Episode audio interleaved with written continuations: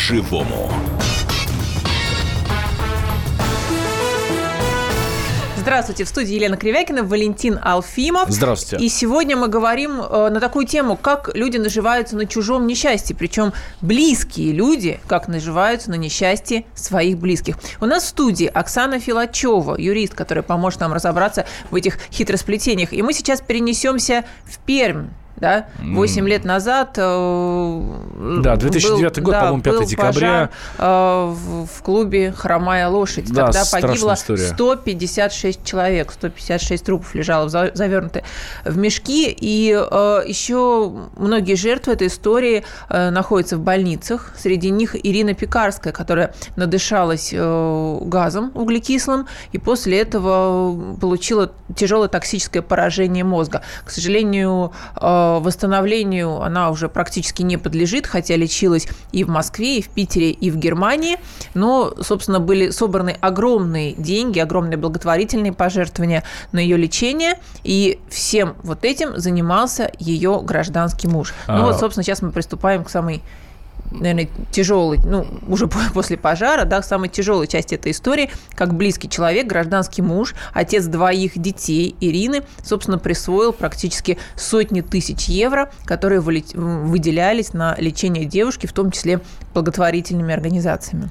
Да, а деньги выделялись, вот правильно, как Лена сказала, и а, простыми гражданами, благотворительными организациями. Хотел на эти деньги Сергей, а именно так зовут этого мужчину, а, хотел открыть реабилитационный центр, бил себе пяткой в грудь, говорил, я построю реабилитационный центр, я поставлю Иру на ноги и помогу всем, кто а, пострадал в хромой лошади. И Действительно, пострадавших достаточно, достаточное количество. Да, он, он Оформил- официальный опекун. Да, оформил опекунство над ней. Да, при этом за, за последние 9 лет он завел другую семью. Своих детей э, от Ирины, двоих мальчиков, он не посещает. Более того, э, не так давно суд лишил его родительских прав, потому что он не платил алименты, он вообще никак не контактил с детьми. Он завел новую Это семью. было и буквально пару него, месяцев назад, да. э, ну, э, то, что он не занимается детьми, как я понимаю, Нет, эту историю и- уже, да, И решение суда лишении давно. родительских прав. Да. Э, Тем не менее, детьми он не занимался, никаких элементов не платил, только брал деньги за больную жену. Жену не посещал, потому что говорил, что много дел. Тем не менее, получал вот эти огромное количество денег. Я немножко поправлю, да, история, а, в принципе, ровно так, как, как, как говорит сейчас Лена, только а, он взялся за все это дело с энтузиазмом, очень сильно все это дело пробивал, и действительно, ну, в конце концов, это именно он, я не оправдываю ни в коем случае, не подумайте, а, именно он отправил свою супругу Ирину на деньги благотворителей, а, ну, на ну, наверное, часть собственных денег какая-то там была, А, он, кстати, получил за нее Ну, это, хочешь сказать, на лечение в. Германию. В Да, тогда был большой шум, и отправил, действительно да. собирались большие деньги. И да, он действительно отправил ее в Германию, какое-то время проводил э, с ней в больнице, но поняв, что жена не, не подлежит восстановлению, да, э, э, сейчас, кстати, вот на днях, э, благодаря нашей редакции э, в Перми, комсомолке Перми, которая проделала просто огромную работу, вот э, девушку перевезли, она находилась в 200 километрах от своей семьи. Я, собственно, ее детей воспитывает мать, мать-инвалид, она Которая у неё- сама да, у нее инсульт. парализована правая часть тела. Вообще ужасная история семьи. Э, Вначале э, э, парализовала маму Иры. После этого отец покончил жизнь самоубийством просто не справившись с тем, что жена парализована. Потом через какое-то время происходит трагедия в хромой лошади. Э, Попадает в больницу Ирина. Мама, э, даже будучи парализованной, ухаживает за двумя детьми Ирины. Но все это происходит в 200 километрах от больницы, где лежала Ира. Поэтому вот эти 9 лет ее практически никто не посещал. Вот благодаря Пермской комсомолке, нашей редакции, которая очень внимательно следит за этой историей, и история получила уже огромный отклик в соцсетях, Ирину на днях перевезли э, в паллиативное отделение больницы в Березниках. Собственно, в Березниках вот и живет ее мама с детьми, и теперь ее смогут посещать. Там же у нее живет родной брат. Ну А, вот, собственно, такая, да, история. Жила, а, лежала она в Пермской краевой. Кстати, мы буквально на этой неделе а, общались в прямом эфире. Это было во вторник. Мы общались в прямом эфире с мамой Ирины Пекарской, и она объяснила, почему так долго Ирину не переводили в Березники, потому что Сергей, вот этот Да, муж, гражданский муж он был просто не против. давал это сделать. Да, Да, ну, он да, просто, э, не то чтобы он был как он бы не давал против. согласия. Да. Он как Да. опекун не давал согласия, а его слово Вот, первое, и да. поэтому, именно по этой причине это происходило. Но в этом деле вообще два аспекта, один моральный, Как другой вообще юридический. Александр мог оформить он Э, ну, а- опекунство, будучи оформить он- гражданским мужем? Оформить он мог. Э, если органы опеки дали на это согласие, соответственно, он стал опекуном. Но что больше всего меня поражает в этой истории, что, будучи отцом детей, он их фактически бросил, и более того, да, видимо, он действительно их не содержал, поскольку, поскольку у нас суд просто так не лишает отцов родительских прав. Сейчас это стало гораздо Очень сложнее. Сложно, да. Сейчас даже когда у нас там годами не платят алименты, суд дает испытательный срок, чтобы человек исправился, лишь бы только не было де юра, чтобы дети э, без отца при живом отце. Поэтому тут ситуация такая, что да, конечно, он с энтузиазмом выдвинул идею использования собранных средств для там, создания каких-то реабилитационных центров. Потом ситуация, видимо, изменилась. И когда он понял действительно, что, видимо, жену восстановить невозможно, он уже начал устраивать свою жизнь. Но устраивая свою жизнь, он как бы забыл, опять же, про своих детей. И вопрос заключается... Это как бы моральный, да, Более момент. того, я, простите, перебью, он хотел продать э, квартиру, которая досталась вот Ирине Пекарской в наследство от ее отца. В этой квартире были прописаны дети, и вот он, гражданский муж, пытался эту квартиру продать, но тут уже но ну, вовремя, да, вовремя отреагировала вот э, бабушка и брат Ирины, и просто это э, удалось эту сделку предотвратить, уже висело объявление в интернете о продаже квартиры. Знакомые увидели, говорит, вашу квартиру продают. Ну, ну собственно, вот сейчас Сергей, конечно, это пытается отрицать, что ничего прежде он всего, не хотел это злоупотребление продать. доверием. Давайте сейчас посмотрим на Москву и другие регионы, когда у нас сыновья, вот я дело веду, когда сын выставил на Авито объявление, продаю квартиру с с обременением. Обременение моя мама. Вот, малицкая женщина, замечательная, 78 лет. Просто в свое время она, ну, как пример, она э, приватизировала квартиру на сына, доверяя ему. А он, женившись второй раз, вторая жена инициировала вот эту вот ситуацию. Сейчас мы защищаем эту женщину. А как это так можно а вот, вот так, продать вот. квартиру с обременением? Мам, мам, вот маму как кому-то, как кому-то оставят в Был этой репортаж НТВ по этому поводу, да, объявление на Авито «Продаю квартиру на проспекте Мира, обременение» мама, 78 лет, у нее право пожизненного проживания, и судом это подтверждено. Но, однако, это не лишает его правовой возможности продать квартиру с таким обременением. Другое дело, что он тут же ставит э, жизнь матери в опасности, потому что понятно, что приобрести, продать квартиру он может кому угодно, и это будут бандиты, предположим. Mm-hmm. И женщины просто умрет вдруг.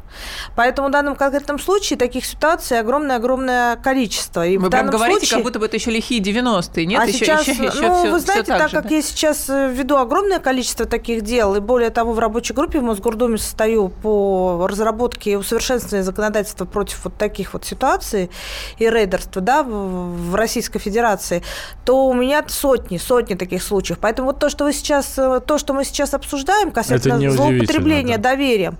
Это не просто печально, это, ну, это вопиюще. Но муж, Такого... вот вы рассказываете, ну, да, про ситуацию отец и там сын да, и мать, да, в но... данном случае муж, отец детей, да, там, ну, попала девушка но в больницу. в данном конкретном случае он воспользовался ситуацией, что, я так понимаю, мать э, инвалид у его угу. гражданской жены, а отец пенсионер. Отца и уже по... нету, отец ну, был покончил. На тот, на тот момент. На момент хромой лошади уже не было, отца а, брат отца не есть, был, да, брат, есть. брат есть, у него Но своя вот, тоже семья. Вопрос, что он добился добился опекунства, а не брат добился опекунства над, в данном случае, девушкой или, или женщиной, да, молодой. И самое печальное, почему он перестал заботиться о своих детях? Вот этот вопрос. И кроме этого, если ему давали средства, эти средства давались наверняка не только физическими лицами, но и какими-то юридическими лицами. Ну, была компенсация в 300 тысяч от э, владельцев хромой лошади, эти деньги тоже mm-hmm. достались Сергею, соответственно, но это, это такая малая толика по сравнению действительно вот э, с огромным там десятками тысяч евро, которые шли но Я вообще поставила, по поставила вопрос, вот прокуратура, да, у нас прокуратура должна задать вопрос ему, предположим, а почему ты эти деньги... То есть он обязан отчитаться. Конечно, почему ты деньги на детей своих не тратишь? Вот об этом поговорим сразу после небольшого перерыва, буквально через две минуты. Две минуты, и мы возвращаемся в прямой эфир. А, Елена Кривякина, Оксана Филачева, юрист у нас сегодня в гостях, я, Валентин Алфимов. А, давайте я вам сразу напомню наш номер телефона. 8 800 200 ровно 9702. Высказывайтесь по этой истории, конечно. Как тратится, должны тратиться деньги, которые перечисляются тяжело больным?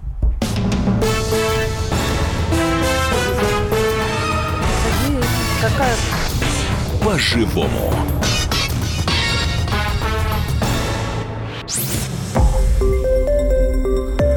Радио «Комсомольская правда». Более сотни городов вещания – и многомиллионная аудитория. Керчь 103 и 6 FM. Севастополь 107 и 7 FM. Симферополь 107 и 8 FM. Москва 97 и 2 FM. Слушаем всей страной.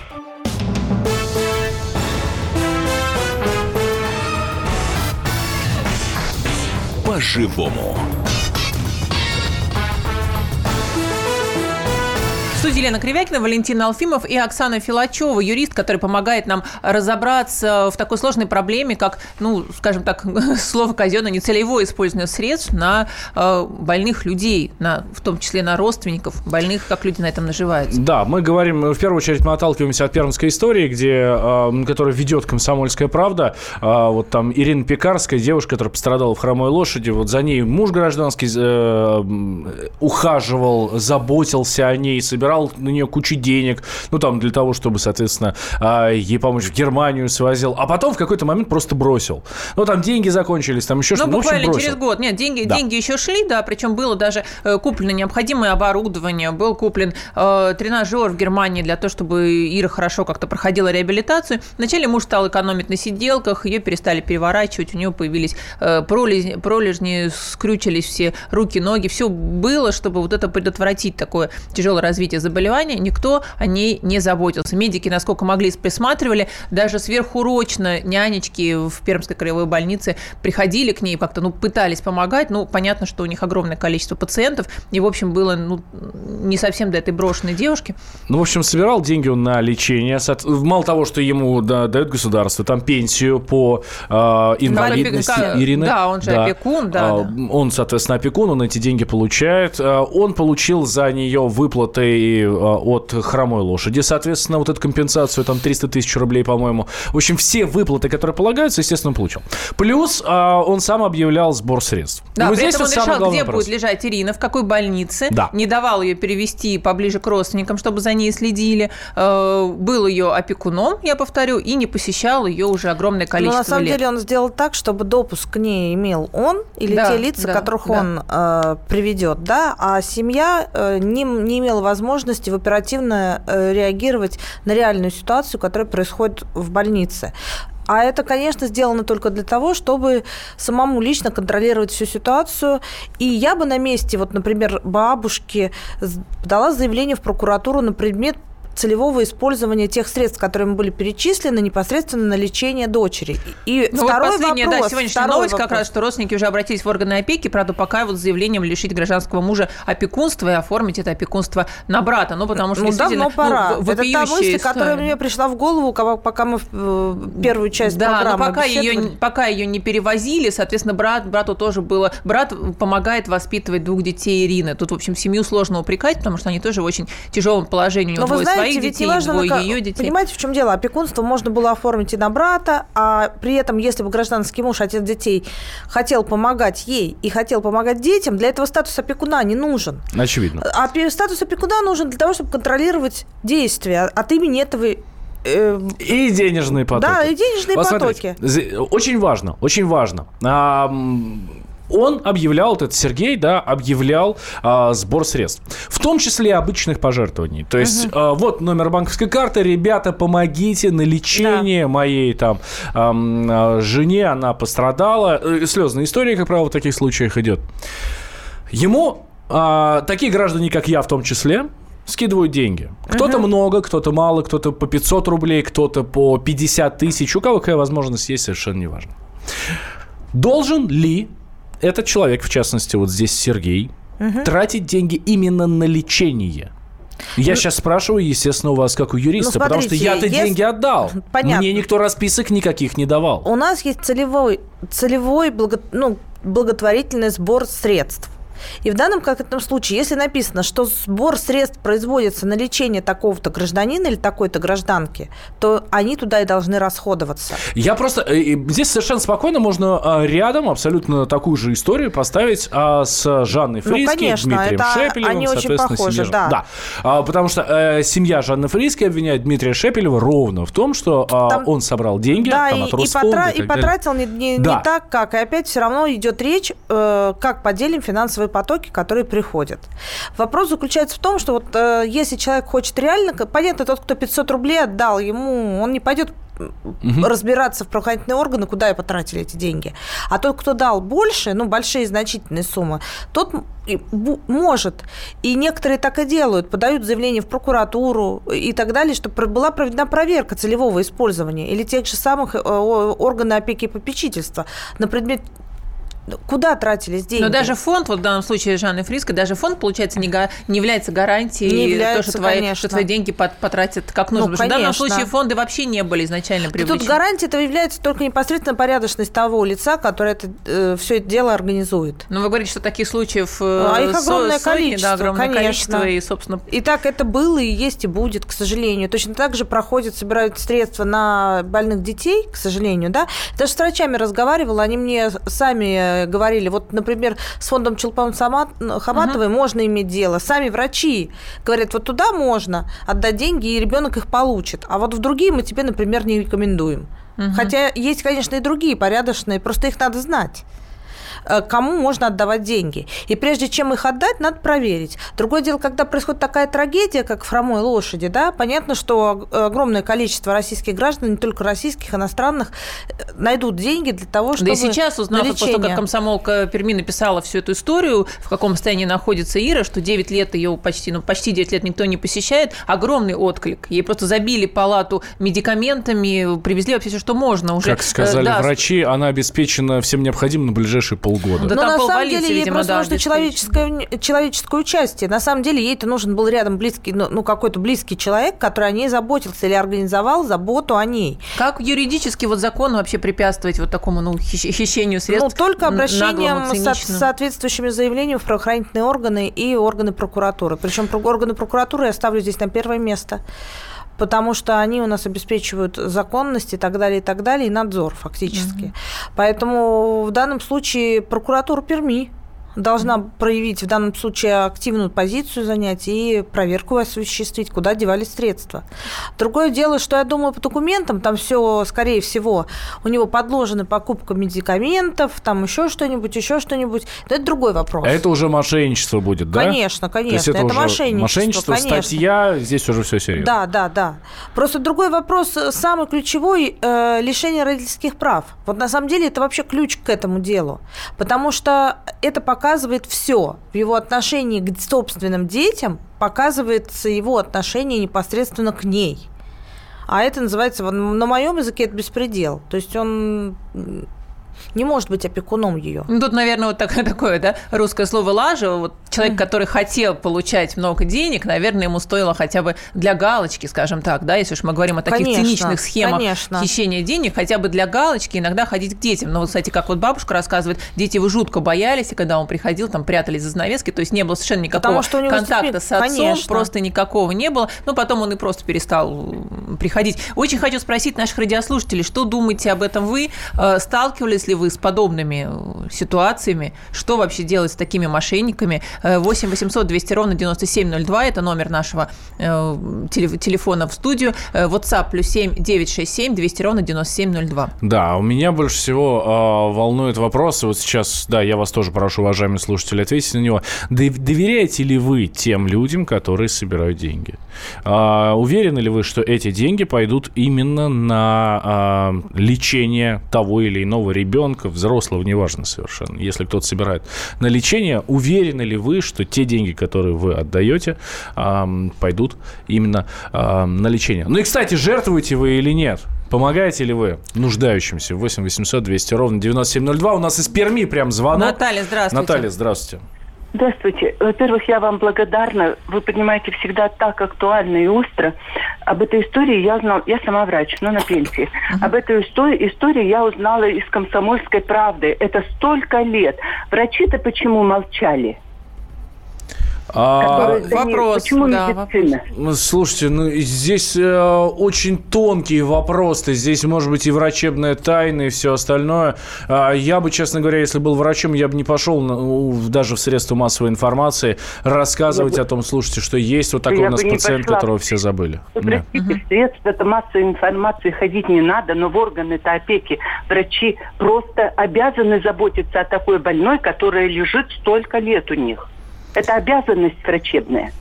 Ну да, так Это немножко первое. наплевали, видимо. Ну, по крайней мере, как могли, Это ухаживали. да. первое. Это первое. А э, второе, конечно, вот э, я не знаю, как этого человека назвать, Сергея. Муж он или не муж, отец он или не муж, но он должен получить, э, потому что он посеял. Он Мгм, просто по заслугам. это что за, конечно.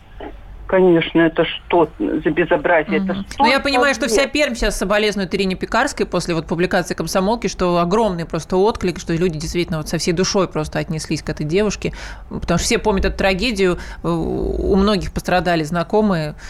Спасибо вам за ваш звонок. Мы будем продолжать следить за этой историей. И, конечно, надеемся, что Ирина Пекарская пойдет хоть ну, как-то будет идти на поправку. А, хорошее сообщение. Я отдаю, пишет нам слушатель, ради себя. А что они сделают, это уже на их совести. Даже не думаю, есть возможность, всегда помогу. Это мнение нашего слушателя- слушателя. Помогаете ли вы нуждающимся? И уверены ли вы, что те деньги, которые вы даете, пойдут именно туда, куда вы даете? Давайте после новостей. Честно говоря, когда ком- По-живому.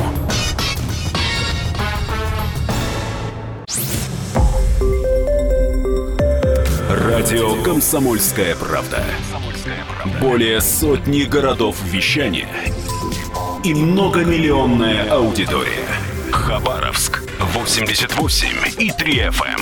Челябинск 95 и 3 FM. Барнаул 106 и 8 FM. Москва 97 и 2 FM. Слушаем всей страной.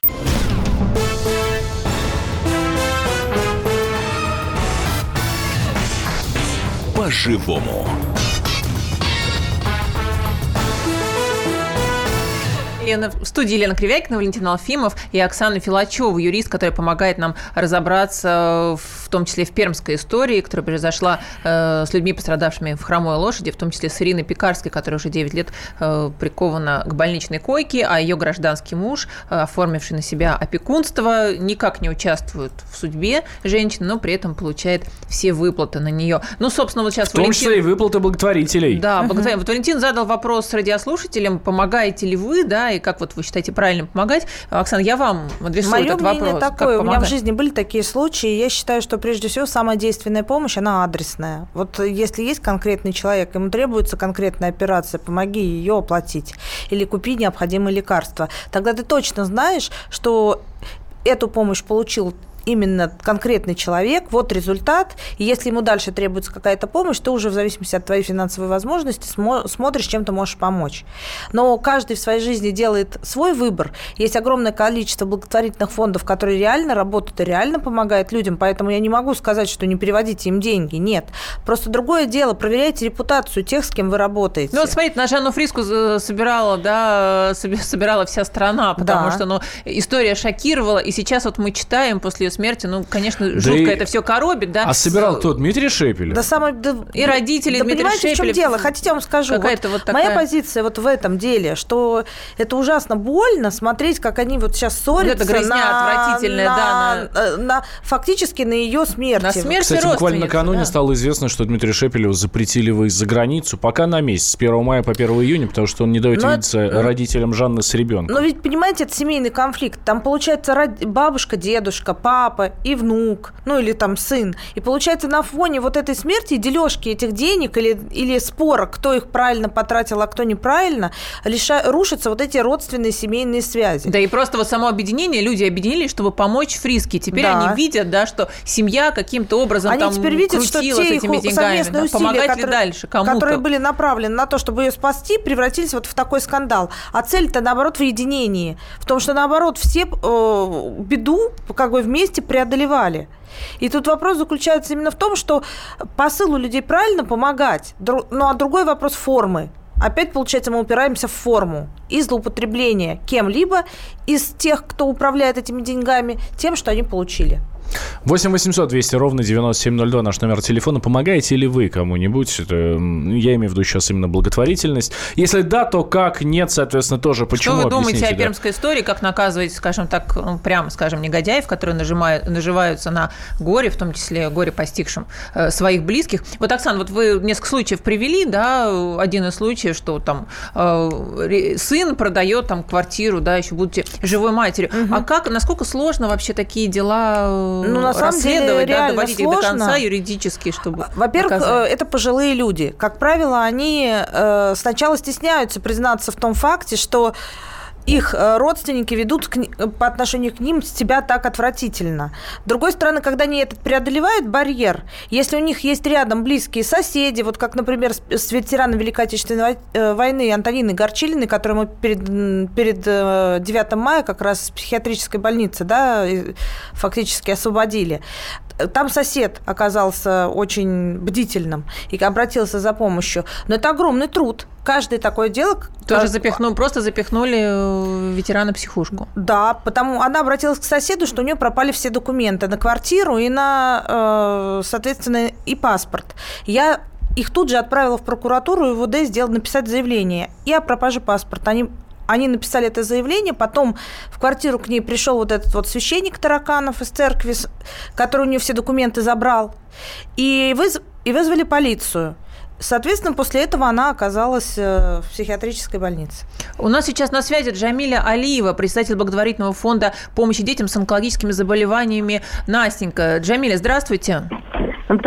Да, ну вот мы, собственно, сегодня продолжаем тему нецелевого использования средств и том, как э, родственники наживаются, и родственники, и чужие люди наживаются на, на беде людей, попавших э, в беду. Вот скажите, фонд э, является некой гарантией, что деньги будут потрачены верно? Вот мы вспоминали историю Жанны Фриски, и совершенно фонд никаким образом не помог. Вот что вы думаете об этом, так как вы с благотворительностью связаны? Э, Да, конечно, фонд является юридическим лицом, и все деньги поступают э, по договору о пожертвовании, где описывает, на- написана цель э, платежа, и деньги, если даже они поступили ну, на- наличными, они кладутся в банк, и потом э, оплачиваются ну, операции, лечение, лекарства. Да, но вот сейчас И- Росфонд, например, пытается вернуть деньги, которые люди собрали на лечение Жанны Фриски, и вот, собственно, говорит о том, что деньги-то утекли. Что, де- э, что деньги э, были переданы частному лицу, и частное лицо, в принципе, ну, не может, вернее, может не отчитаться и все, потому что, ну, я как понимаю, я не знаю всю эту историю досконально, но по идее, в принципе, если э, деньги передаются частному лицу, частное лицо не имеет документации, которая до- должна Ну, частное лицо быть это, простите, муж. у, у Казалось бы, кому тогда фонда, доверять? Но все равно э, юридическое лицо имеет определенный пакет документов, определенные отношения с жертвователями юридические, стандартные. И если мы не отчитываемся э, перед нашим жертвователем э, о э, и расходовании средств, то мы не получим следующего пожертвования. Ну, то есть Мы сами э, с, мы сами с фондов спросить легче. Правильно? С фондов спросить легче. Э, фонды просто это, это гарантия того, что вы получите отчет. И если вы э, увидите, что э, имело место нецелевое использование, э, договор и есть документ, э, э, который можно представить в суд, если не, м, не были выполнены условия договора. Все, спасибо, спасибо, спасибо большое. Поняли вашу точку зрения. Оксана, прокомментируйте. Но ничем не отличается юридическое лицо в данном случае по этому типу от физического. С физическим тоже можно заключить договор, где определите пожертвование и целевое его использование непосредственно с физическим лицом, как с родственником. Другое дело, что не все и далеко не всегда подписывают такие документы. Фонды тоже бывают разные, и бывает так, что да, жертвуешь на одно, а деньги из фонда уходят на совершенно другое. Другой вопрос в том, кто именно жертвует и насколько он занимает активную позицию, проверяя то, как эти деньги расходуются. и совершая определенные действия в этом направлении. То, то есть просит отчет или не просит, или виден конкретный результат или нет. Вот и вся суть. А так любое, любое лицо, которое собирает деньги на что-то, да, он его можно контролировать. А, вот нам пишут, да, тоже хоть... Давай я поправлю, поправлю Давай, женщину. Да. К большому сожалению, для себя перестал давно верить в благотворительность, особенно после крупного скандала в организации э, «Красный крест». В годовом отчете, который попал в масс-медиа, было опубликовано, что всего 1% собранных денег был потрачен на благотворительность. Остальные деньги ушли на огромные зарплаты и на недвижимость. И вот такая пауза неспроста да. сейчас повисла. Что то, у тебя там, говоря, Валентин? В, ш... да. а, в шоке от этой информации, да.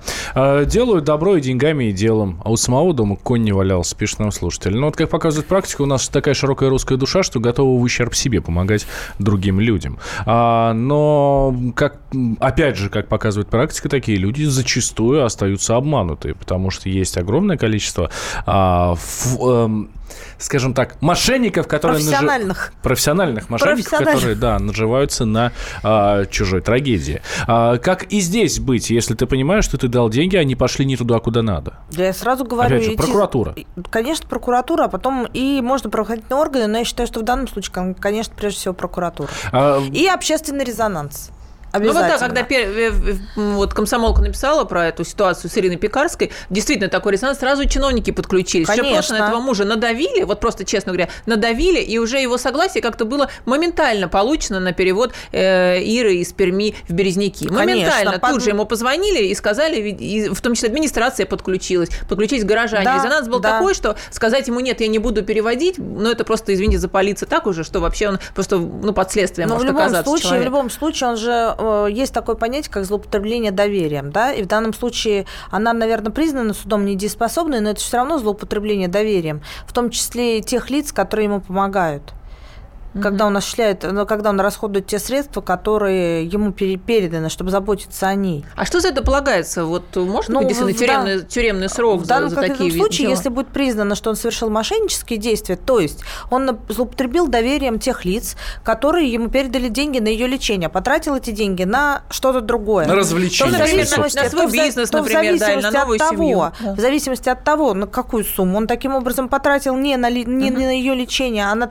какие-то иные цели, будет определен определена какая-то часть 159 статьи, 159 э, статьи Уголовного кодекса Российской Федерации. И уже от этого определяется О чем она наказание. говорит, Это мошенничество. Мошенничество. Да. То есть он должен будет как это, минимум вернуть это все хищение эти деньги, чужого да? имущества путем злоупотребления доверием. И, ну, как минимум, должен возместить э, вред потерпевшим, а это получается возврат сумм. Полной суммы да, и какой-то моральный да, вред, видимо, да. да? И в зависимости от того, какую позицию он займет, уже суд определяет степень, ну, вину и наказание. Ну, то есть, если покаяться, то можно, тюрьмы можно избежать? Можно избежать, э, можно этого вообще не допустить. Другой вопрос в том, что, прежде всего, я думаю, для него первый вопрос, как в глаза своим детям смотреть. По мне кажется, счету... нет никакого такого вопроса, потому что он лишен родительских прав, и он много лет в глаза этим детям не смотрел, и они бы уже тоже с удовольствием бы его не видели, суть, суть потому, что Но это же не меняет того факта, что биологически он их отец и они все равно в де юра являются, например, его наследниками, независимо от того, лишен родительских прав или нет. У меня есть ощущение, что многие мужики совершенно не понимают конкретно вот этого вопроса, и если Абсолютно, думают, что да. а, лишают их родительских женщина, прав, да, то они свободны, как птицы в полете, и можно уже обо всем забыть. Это такое небольшое лирическое отступление. Но к вопросу о том, что дети просто будут иметь право не заботиться о таком отце в старости его. Но у него шесть детей, поэтому от разных браков, поэтому мужчина а, активный. Всего да, 6? у него всего шесть детей, поэтому кто, кто-нибудь воды да. принесет, и а, печенку даже. Может быть, не совсем юридический вопрос, но все-таки у нас осталось буквально 30 ага. секунд до конца. Жертвовать или нет? Я считаю, в любом случае, если вы считаете, что это необходимо, да. Только обязательно проверяйте, кому вы это э, вы делаете пожертвования. Делайте добрые дела, уважаемые слушатели, и это вам обязательно воздастся. Если не материально, то хотя бы морально абсолютно точно. И пытайтесь все-таки препятствовать мошенникам, насколько это возможно, мы вам будем в этом помогать. Пишите в комсомолку, подобные истории всегда подхватим. Оксана Филачева у нас была в студии, юрист, а Елена Кривякина и Валентин Алфимов. Программа «По-живому» на радио «Комсомольская правда». Никогда никуда не переключайтесь.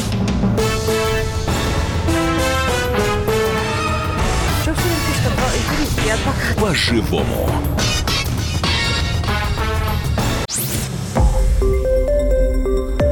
Радио «Комсомольская правда».